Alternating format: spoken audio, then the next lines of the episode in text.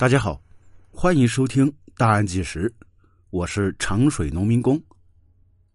本来啊，这一期的话题我是不是很想讲，因为太过沉重。但是转念一想呢，我大小也算是个主播，粉丝呢也有一万多，我应该以这个案例为契机，让更多的听众朋友和我的粉丝们知道，这个世界真的有恶魔隐藏。让我们多学习和思考如何来教育自己的孩子，更好的关注孩子的安全问题，防患于未然。下面开始我们这一期的大案纪实。世界上有千虫百谷，毒草无数，但没有一样抵得过人心的毒。相传上古时期，神农氏变成百草，日遇七十二毒，得茶以解之。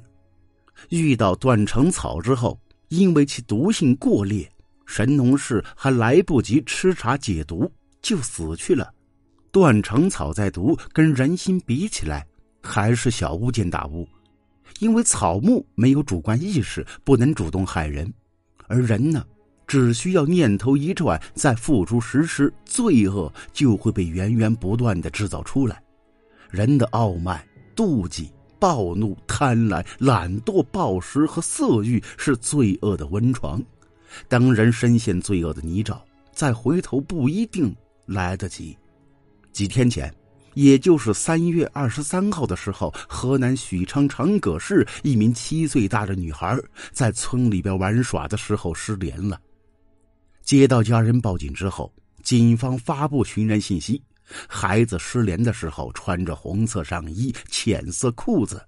事发之后，同村一位七十六岁老人接受媒体的采访，并主动提供线索，称女孩自己坐车离开了。依据老人提供的线索，女孩大概率是被人贩子带走，因为七岁女童已经有了一定的辨别能力，正常情况下是不会主动跟着陌生人离开的。可是两天之后，女孩子遗体在距离村里仅有五百米的地方被发现。更令人惊讶的是，警方竟然将这位提供线索的老人带走了。人的名，树的影，人品和德行不是一天两天形成的。这位老人亦是如此。经过调查，这位老人曾经砍伤过自己的弟弟和侄子，还曾容留妇女卖淫。坐过牢，在村里边人缘很差。如果的确是他所为，这位老人会被判死刑吗？如果老人是因为邻里矛盾或对女童家人心存不满而实施杀人行为，则其非法剥夺他人生命的行为构成了故意杀人罪。依据刑法第二百三十二条之规定，故意杀人的，处死刑、无期徒刑或者十年以上有期徒刑。具体如何判罚，还需结合作案手段、情节、危害后果等综合考量。如果情节或手段极烈，其量刑幅度可能无期徒刑或者死刑。这位老人年轻的时候曾经容留过妇女卖淫，所以他不能排除其实施了大家不愿相信的行为。如果对其女童实施性侵等行为，则其涉嫌构成强奸罪，违背妇女意志，只针对十四周岁以上的女性适用。如果和不满十四周岁女孩发生关系，无论其是否同意，均以强奸罪从重处罚。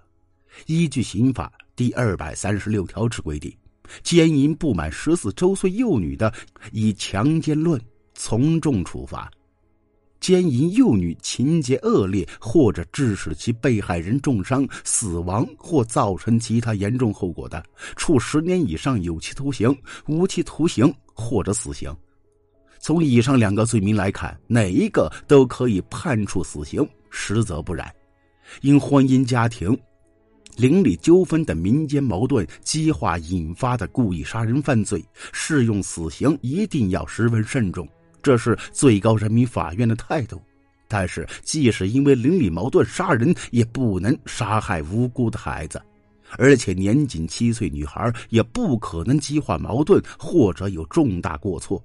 所以呀，本案中的嫌疑人应当不符合慎重适用死刑的条件。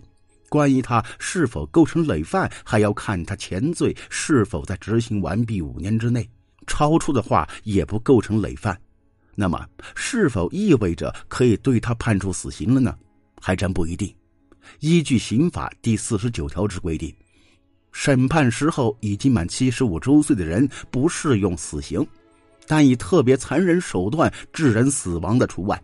该老人目前已经七十六岁，所以无需等到审判，已经符合一般不适用死刑的条件。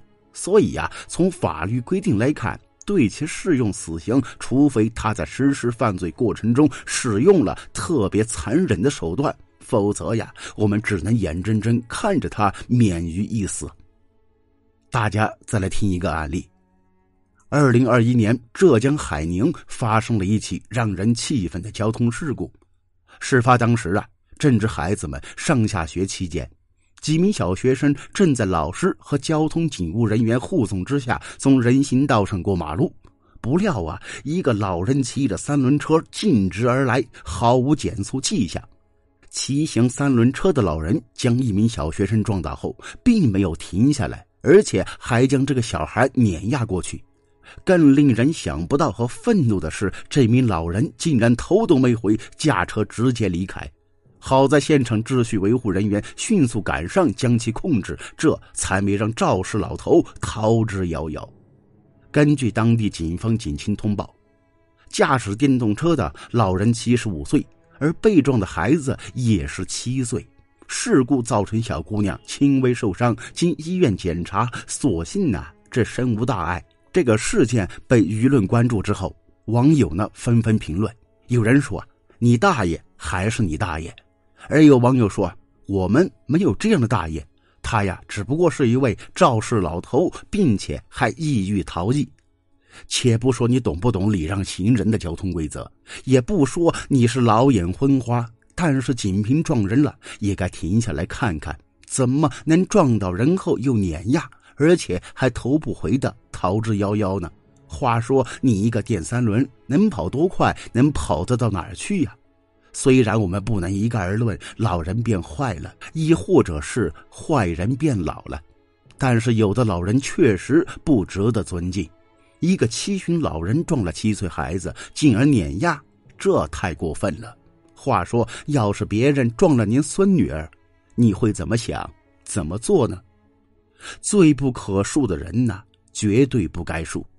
无论年龄大小、性别和出生、贫富和一切等等，只要违背社会良知、公共秩序、法律法规，就是坏人，就不应该被尊重，就应该承受自己犯错的成本和代价，为所有后果负责，接受相应惩罚，包括未成年人、老人和精神病人。都应该由自己或者是监护人为别人的损失买单。秩序面前没有弱者。不要说年龄这么大，驾驶三轮车为了生计不容易，我们能够理解你的不容易，但不能原谅你的无情。很多网友表示，这七十五岁，他该为这个交通事故承担怎样责任呢？付出什么代价？接受怎样法办？我们应该拭目以待。对违法犯罪的老人，不要考虑其年龄，有些惩罚不便实施，但该留案底的还是应该留有案底。同样呢，也加强子女对他的监护责任。现如今这个社会呀，有很多老人值得我们尊重，像是之前声称人要活得有价值的摆摊老奶奶，还有众多为了减少国家压力不断努力的老年人，都是用实际行动获得所有人的尊重。疫情期间为国家捐献自己毕生积蓄的老人，这些老人呢都是可爱的，值得所有人爱戴。但这并不代表所有老年人都是如此。像那些公交车上林黛玉、超市里边方世玉的老年人，几乎都是本着只要自己不吃亏，那么就是占了便宜；甚至更有甚者，只要没占到便宜，那么自己就是吃亏了。这样的老年人也是不断的依靠着自己的年龄，在这个社会上为非作歹，但因为其年纪大、不要面子的原因，很多人呢还真拿他们没办法。但无论如何，我期待老年人都应该在余生做好自己，不要给儿女添乱，不要给社会找麻烦，更不要伤害别人，或伤害别人之后还冷酷无情、无动于衷。那么，大家可能会问呢：为什么对老年人犯罪不能一视同仁呢？我国自古以来就有尊老爱幼的传统美德，也十分重视老年人的社会福利保障。且我国已经进入老龄化社会，客观的说，老年人各个器官逐渐老化退化，社会交往减少，更容易因为孤独患上心理疾病，影响认知判断。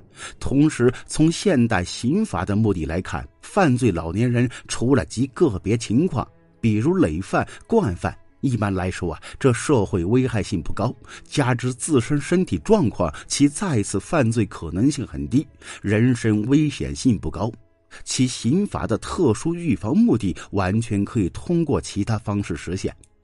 除了极个别残忍暴力犯罪以外，如果对于老年人处以严厉刑罚，其社会认同感不高，公众情感呢也难以接受，其一般预防的效果不佳。立法者对老年人犯罪从轻或减轻处罚具有一定的合理性，但在第一个案件中啊，该老人为老不尊，七十六岁高龄依然心有余力完成杀害七岁女童之壮举，且事后从容掩埋尸体，编造谎话混淆警方视听，很显然不属于弱势群体。按照刑法修正案规定呢，最后。这起案件极有可能以老人被判死缓告一段落，但很显然，这一判决不符合民众朴素的价值观，一定程度上甚至是对老年人犯罪的一种纵容。在这一特定事件中，对老年人的特殊关爱看起来也是不正当和没必要的。受害者家属巨大悲痛，也很难因为老人被判死缓而得到缓解。无论如何，相信司法机关会综合考虑各方面情感，做出合法公正的判决。我们呢，从这个案件上，我们应该反思一下：家长重视安全教育，避免灾难再次发生。近几年呢，农村留守儿童一直面临着较大的安全隐患。换位思考，父母含辛茹苦的将小孩养育了七年。他由一个襁褓中的婴儿，到牙牙学语、蹒跚学步，到准备进入小学，开始新的人生。本来小孩可以拥有快乐童年，也将迎来欢声笑语的少年，但一切都在那个七十六岁老人向他走来的时候停止了。稚嫩生命还没来得及长大，就被迫按下了停止键，留下的是亲人的无限哀痛。他们太脆弱，太美好，以至于是如此的易碎。